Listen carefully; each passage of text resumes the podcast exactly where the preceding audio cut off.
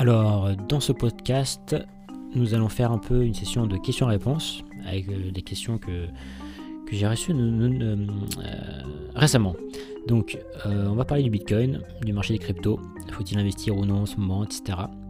On va parler des actions à dividendes et de cette stratégie d'investir dans les dividendes. Et on va commencer par le troisième point qui est vivre du trading. Peut-on vivre du trading? Liberté financière, l'indépendance financière, etc. Donc je vais commencer par ce dernier point euh, dont j'ai déjà parlé, euh, mais euh, là j'en reparle parce qu'on m'a posé la question récemment. en gros j'ai eu quelqu'un au téléphone et on a parlé de ça et j'ai essayé de le convaincre pendant une heure qu'il n'arrivera jamais à vivre du trading. Euh, vivre du trading, c'est très difficile en fait. C'est c'est différent. Enfin, pour moi, je, mets, je sépare un peu le trading de l'investissement. C'est pas la même chose. Euh, quand on fait du trading sur Forex ou CFD ou des choses comme ça, ou même du trading en bourse, etc., euh, c'est très difficile de, bah, de vivre de ça tout simplement. La plupart des, euh, des gourous sur internet qui parlent de ça, euh, en fait, ne vivent pas de ça, ne vivent pas du trading, ils vivent de, des formations, de pubs ou autres euh, qui font sur la. Euh, enfin, voilà, qui ils vivent pas du trading en, tant que tel. Moi, je vis pas du trading en tant que tel, j'ai différentes sources de revenus, mais je, ne vis pas du trading en tant que tel. Et pourtant, été trader professionnel, etc. Je fais du trading, c'est une, partie de mon portefeuille que je, que je traite en trading, mais, je, laisse l'argent dedans et je, le fais fructifier, mais je ne le retire pas tous les mois. Pour pouvoir vivre du trading, en fait, il faut, être concret. Hein. Ça veut dire quoi? Ça veut dire euh, avoir un compte de trading et retirer, euh, je sais pas moi, 1500, euh, 2000 euros au moins par mois. Donc faut déjà faire de bonnes performances, avoir un gros capital pour pas prendre trop de risques. Enfin, je veux dire, c'est hyper, enfin, je veux dire, c'est juste impossible. et c'est différent de l'investissement boursier quand on a un gros capital, qu'on, et qu'on a des dividendes ou autres des plus-values et que tous les ans on peut retirer un peu. Bien sûr, tous les ans, on peut retirer un peu de son compte de trading, mais je veux dire, euh, pour vivre du trading euh, euh, et avoir entre 2000 et plus par mois pour, vivre, je veux dire, moi je connais personne qui fait ça. Hein. Honnêtement, je connais plein de traders, pro ou pas pro, etc. Il n'y en a pas un, qui vit du, trading et qui est libre financièrement la liberté financière, l'indépendance financière, on en parle beaucoup, mais c'est un terme complètement rabâché, galvaudé qu'est-ce que la liberté euh, Enfin, on n'est jamais vraiment libre. Euh, voilà, c'est un gros thème. Euh, voilà, qu'est-ce que la liberté concrètement? Donc en termes de trading, en l'occurrence, si la liberté c'est de faire du trading et d'être tous les jours collé, scotché à ses écrans et regarder en permanence ses écrans et ses positions, pour moi c'est pas du tout vivre. D'accord? C'est pas du tout la liberté ça. Euh, en l'occurrence, moi j'ai toujours euh, prôné une, vision long terme des choses. C'est-à-dire que moi je ne traite jamais sur du court terme, c'est-à-dire euh, journalier, même sur la semaine. Je fais jamais ça. Toutes les positions que je prends, c'est vraiment minimum entre quelques semaines minimum à quelques mois. La plupart du temps, c'est au moins un mois. et ça me permet de voilà d'être tranquille, d'être peinard. ça ne veut pas dire que je gère pas le risque, au contraire. je prends très peu de levier. Enfin voilà. Euh, et, mais donc pour moi ça c'est une activité annexe, c'est comme un passe-temps euh, plus ou moins lucratif. Hein. Pour, certaines personnes c'est tout le contraire de lucratif, mais bon. Euh, et donc c'est vraiment quelque chose qu'il faut faire. voilà, faut avoir une poche trading sur le côté. Si vous gagnez de l'argent, et tant mieux, vous faites grossir votre capital et c'est tant mieux mais en aucun cas euh, vous allez pouvoir retirer tous les mois de l'argent. Euh, et si vous arrivez à retirer euh, une fois par an de l'argent pour vivre toute l'année, bah tant mieux. Mais ça voudrait dire quoi? Alors je vais sortir ma calculatrice. On va prendre 2000 euros minimum, parce que bon voilà, en dessous de 2000 euros, pas faire grand chose pour vivre. Hein. donc 2000 euros x 12, hein, tout simplement, ça fait 24 000 euros. Donc pour pouvoir retirer 24 000 euros au moins soit, soit 2000 euh, euros par mois, soit une fois 24 euh, 000 euros, voilà. Enfin, vous voyez, je veux dire, il faut avoir du capital et euh, réussir à le faire grossir bien, quoi, d'accord? Ça, honnêtement, je, vois personne, j'ai jamais vu personne faire ça, enfin, concrètement, quoi. Et tout le monde vit de, sources annexes, d'accord donc ça c'est le premier point. Peut-on vivre du trading Encore une fois, je le répète, non, on peut pas. Euh, tous ceux qui vous disent ça, euh, bah, concrètement, ils le montrent pas. Enfin, je veux dire, euh, ils ont tous quelque chose à côté. Ils vivent de la pub, ils vivent des formations qui, qui vendent, etc. Donc, ça, c'est le premier point. Donc la personne que j'ai eu au téléphone par rapport à ça, j'ai pendant presque une heure, j'ai essayé de, la convaincre que, c'est pas comme ça qu'elle allait arriver à ses fins. En fait, elle voulait devenir libre financièrement ou indépendante financièrement cette personne, et elle voulait prendre le trading comme vecteur, comme outil pour pouvoir atteindre cet objectif. Euh, moi, je lui ai dit, bah écoute, si t'aimes le trading, tant mieux. Euh, si t'es passionné par ça, tant mieux. Euh, tu peux le faire comme hobby à côté, mais, mais c'est pas ça qui va te faire atteindre la liberté financière. La liberté ou l'indépendance financière, si on veut appeler ça comme ça, ça se fait à travers des business, ça se fait à travers de l'investissement boursier long terme ou immobilier, etc. Ça se fait pas avec du trading en fait. donc voilà pour, ce petit point. ensuite, on va parler des cryptos et du Bitcoin. Donc, euh, je vais juste regarder vite fait le prix du Bitcoin là aujourd'hui. Donc aujourd'hui on est dimanche 24 janvier. Euh, j'ai plus trop en tête, je crois que c'est 32 000 dollars, un truc comme ça. Euh, voilà, 32 800 dollars. Donc en effet, il y a eu une grosse montée. donc l'année 2020, au début 2020, on était dans les 8000 dollars. Ça a baissé un peu, ça a remonté, etc. 8000 et vraiment fin 2020, ça a explosé. et donc la question en gros c'est de dire, ou c'est de savoir, est-ce qu'il faut y aller maintenant?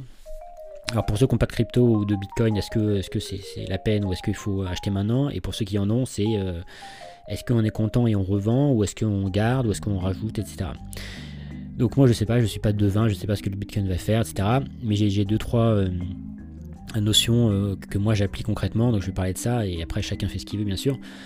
Moi j'avais déjà, euh, en 2008, j'avais fait une vidéo sur YouTube, début 2008, où je disais euh, est-ce qu'il faut acheter maintenant? Et je disais plutôt non. Je disais c'est un peu risqué d'acheter maintenant, etc. Alors encore une fois, je, ça c'était en début 2018 et en l'occurrence ça avait monté, enfin ça avait, le Bitcoin avait été dans les 10 000 dollars à peu près. Donc c'était la première fois qu'on atteignait ce, niveau de 10 000 dollars et moi j'avais dit c'est un peu tendu, c'est un peu risqué, chacun fait ce qu'il veut encore une fois, mais moi j'achèterai pas. En l'occurrence, le prix euh, est redescendu euh, sur 2018 et début, début 2019 à 4000 dollars à peu près, même un peu moins. Voilà. Et moi à ce moment-là, j'ai commencé à, constituer un portefeuille de crypto, euh, en gros constitué de la moitié de Bitcoin et de la moitié de petites cryptos que j'ai plus plus touché en fait. Et donc là, je suis plutôt content puisque bien sûr c'est remonté après. Maintenant la question que je me pose c'est est-ce que je revends parce que je suis content, je suis passé de globalement d'un bitcoin entre 5 et 10 000 euros à un bitcoin à 32 000 euros. Euh, donc après pour les autres pour les autres petites crypto-monnaies c'est un peu différent parce que euh, il y en a récemment la, grosse montée en fait du bitcoin elle a coïncidé avec euh, souvent une stagnation ou une baisse d'autres petites cryptos en fait. En fait les gens se sont dit bon bah il n'y a que le bitcoin qui, marche donc on va acheter les bitcoins et on va vendre les autres petits cryptos. En l'occurrence, le Ripple euh, s'est bien euh, cassé la gueule, euh, notamment à cause de, l'investigation de la SEC aux États-Unis, mais bref, ça c'est encore une autre histoire. Alors déjà pour, ceux qui ont, qui, ont, comme moi eu un portefeuille de, crypto et, ça a monté comme ça, moi, ce que je ferais c'est que je le garde. Donc pour moi ça correspond à peu près à entre 5 à 10% de mon capital. Euh, d'investissement, donc euh, c'est pas énorme non plus, enfin c'est en dessous de 10%, c'est à 7%, un truc comme ça. Et donc, euh, pour moi, je garde, je garde cette poche de crypto et je suis content si ça monte. Maintenant, si ça rebaisse là, par exemple, si le, Bitcoin rebaisse dans les 25 000 dollars, j'en rachèterai. Là, je vais pas en racheter parce que bon, je suis content comme ça et c'est très bien. voilà, si ça baisse entre, voilà, entre 25 et 30 000, peut-être que je rachèterai. Euh, et si ça monte, bah tant mieux. Et je n'en rachèterai pas euh, si ça monte, en fait. Je, je laisserai euh, comme c'est. donc, pour ceux qui en ont pas, bah écoutez, ceux qui en ont pas, encore une fois, chacun, chacun fait ce qu'il veut, mais, mais, il, peut très bien, le Bitcoin peut très bien, vu la volatilité, ça peut très bien descendre de 5000 dollars en quelques jours.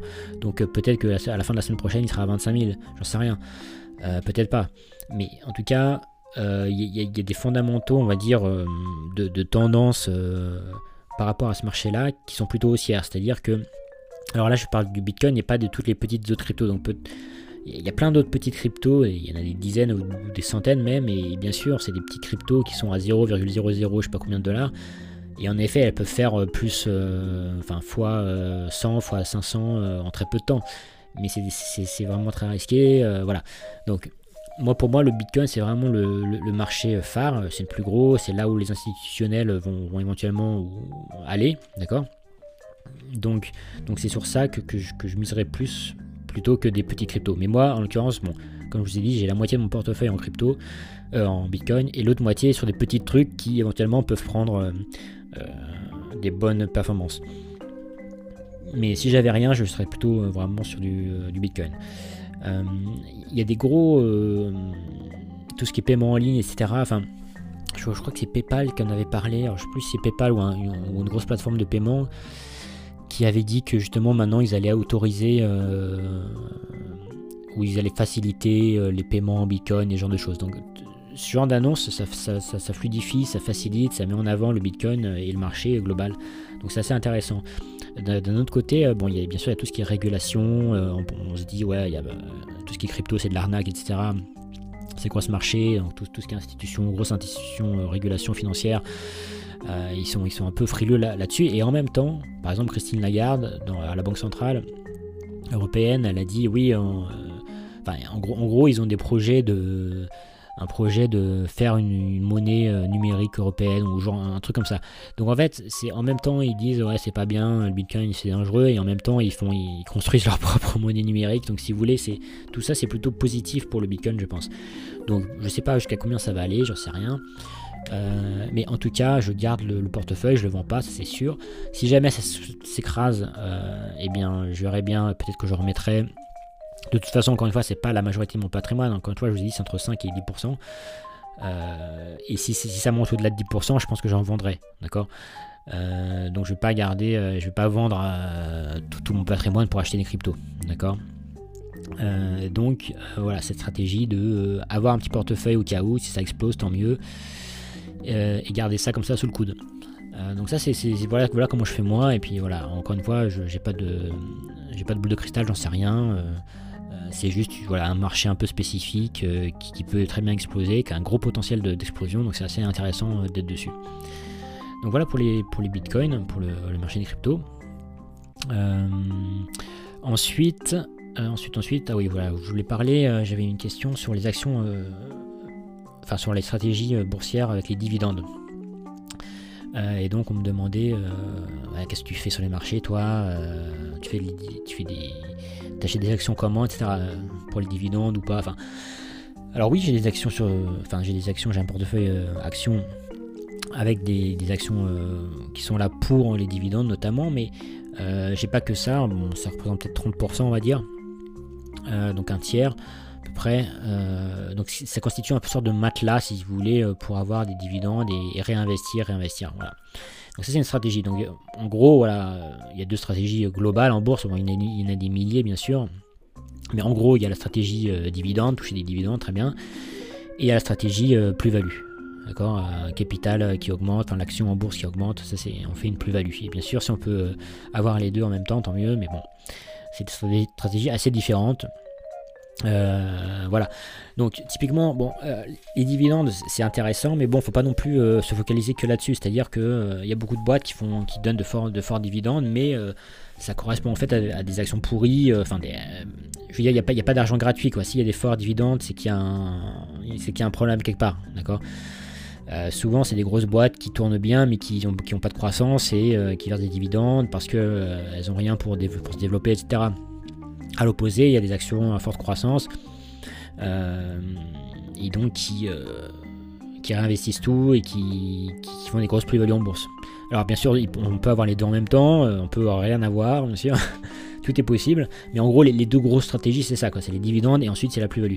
Moi, je, enfin, ce que je conseillerais, c'est que si on n'a pas un gros capital, si on n'a pas au moins plusieurs milliers d'euros, alors j'ai pas de chiffre en tête, ça dépend vraiment, mais en gros, je sais pas moi, en dessous de 25 000 euros de, capital, euh, ça sert pas à grand chose si vous voulez d'aller sur les dividendes parce que ça va être lent, ça va être chiant. Euh, euh, oui, vous allez toucher des dividendes, tant mieux, mais bon, à, combien, quel est le rendement Bon, moi, les dividendes que j'ai en ce moment, c'est pas des trucs exceptionnels, hein, c'est des trucs à 3-4%, voilà, à tout casser, hein, c'est pas non plus c'est pas, pas non plus foufou. Euh, et en même temps, c'est des choses justement long terme ou que je réinvestis, je réinvestis, je réinvestis. Mais si on n'a pas plusieurs milliers d'euros à mettre dedans, euh, ça, va vraiment être euh, assez, assez décourageant, quoi, si vous voulez. Donc moi, ce que je conseillerais, si on n'a que quelques milliers d'euros à mettre en bourse, ça serait plutôt d'essayer, et si, on veut aller sur de la gestion active, stock picking, c'est-à-dire choisir ses actions chaque, enfin, personnellement, euh, ça serait d'aller plutôt sur des choses un peu plus de croissance, un peu plus tech ou pas forcément de la tech, hein, mais bon, en l'occurrence, c'est ça qui, marche bien en ce moment. bon, après, en ce moment, en l'occurrence, il y, a tout ce qui est lié au vaccin éventuel, etc. de laboratoire, etc. Bon, ça c'est très, très spéculatif, donc bon, voilà. Moi, moi, moi j'aime bien, même que ce soit sur les dividendes ou sur pour la plus-value, j'aime bien vraiment viser le long terme. C'est-à-dire que je vais jamais faire des achats-ventes, euh, plusieurs achats-ventes, euh, euh, acheter, vendre, acheter, vendre sur plusieurs, sur, sur, un mois, etc. Quand j'achète une action, c'est au moins pour un an ou deux. Enfin, je veux dire, au moins, je déteste faire des, des va-et-vient sur les actions. C'est juste impossible, quoi. Enfin, en tout cas pour moi. Donc, donc que ce soit action, dividende ou stratégie de plus-value, c'est vraiment pour du long terme que je vise. Par exemple, là, je suis sur. Il euh, y, a deux, deux grosses euh, lignes en fait sur mon portefeuille PEA, par exemple, c'est Big Ben Interactive et euh, Focus Home Interactive. Donc, ça, c'est deux, deux, deux, boîtes que, que j'ai depuis quelques temps, qui ont bien performé en 2020, même, même avant, enfin, surtout en 2020. Euh, mais donc euh, voilà, je les garde. En fait, ils ont fait, je crois que je suis à plus de 100%, enfin, je crois que je suis à 150% sur Big Ben et euh, plus 116%, un truc comme ça, d'un fois que j'ai regardé sur Focus Home Interactive. je, vais, vais pas les vendre en fait, même s'ils font des grosses plus-values, je vais pas les vendre parce que je suis confiant là-dessus et je, les garde en fait. Donc mon but, c'est même si je fais des grosses plus-values, Enfin, grosse, encore une fois, 100% en bourse, c'est intéressant. Bon, il y a beaucoup mieux, il y a Tesla. Bon, bah, moi, pas, j'avais pas de Tesla dans le portefeuille, bah tant pis, mais euh, ceux qui, ont, avaient Tesla dans leur portefeuille, ils ont fait, je sais pas, je crois que c'était plus 400 ou plus 800%, je sais plus, ou plus 700, enfin bref, c'est des, chiffres énormes, quoi. Et ben, bah, tant mieux. Euh, donc, euh, voilà, en, termes de, stratégie boursière, moi, en gros, j'ai un tiers sur des trucs un peu pépère dividendes, d'accord, un sorte de coussin comme ça ou euh, si le cours de bourse euh, justement baisse, et eh ben, je rachète un peu euh, d'actions là-dessus. et puis sinon, j'ai les deux tiers sur des choses un peu plus dynamiques pour faire de la performance, mais encore une fois, c'est pas de la performance que je vais revendre quelques mois plus tard. D'accord? Moi, moi, Big Ben Interactive, je la garde. Focus Home Interactive, je la garde parce que je, parce que je suis confiant. Maintenant, si ma vision changeait et je me disais, bah non, là, les jeux vidéo ou les trucs médias, ou je sais pas quoi, ça, ça, va, ça va ça va pas être le futur, enfin bref, je, les, revendrai, d'accord mais, mais, si ma vision ne change pas, je vais les garder. Donc ça c'est vraiment la partie euh, action, euh, euh, stratégie action que je fais moi, et donc c'est dans ma partie en gros, dans ma, dans ma case investissement, si vous voulez, investissement boursier, c'est pas dans la case trading. Dans la case trading, je fais autre chose, je fais du long short, enfin pour ceux qui connaissent un peu ou qui suivent un peu ce que je fais, c'est je joue sur des, prix relatifs, ça peut être des actions, ça peut être des matières premières, ça peut être des, ETF, ça peut être des indices, etc. Euh, donc ça peut être pas mal de choses et je, vis surtout les, variations entre différentes... Euh, enfin, je ferai un autre podcast par rapport à ça parce que c'est quand même autre chose. Mais euh, voilà, c'est un portefeuille training si vous voulez, c'est autre chose. J'essaie de gérer le risque voilà, séparément. C'est pas, du, c'est pas de l'investissement boursier en PEA, etc. Donc... Euh, donc voilà pour ces trois, sujets. Euh, les bitcoins, les actions et vivre du trading, qui est impossible selon moi, mais ça, peut-être que certains peuvent le faire, mais tant mieux. Euh, donc voilà pour ce petit podcast. J'essaierai d'avoir des, personnes en interview cette année parce que c'est beaucoup plus intéressant, je pense, d'avoir des, personnes en, interview que juste moi qui parle avec moi-même. donc ça, j'essaierai de faire ça. et puis je vous donne rendez-vous bah, pour la prochaine session. A plus tard.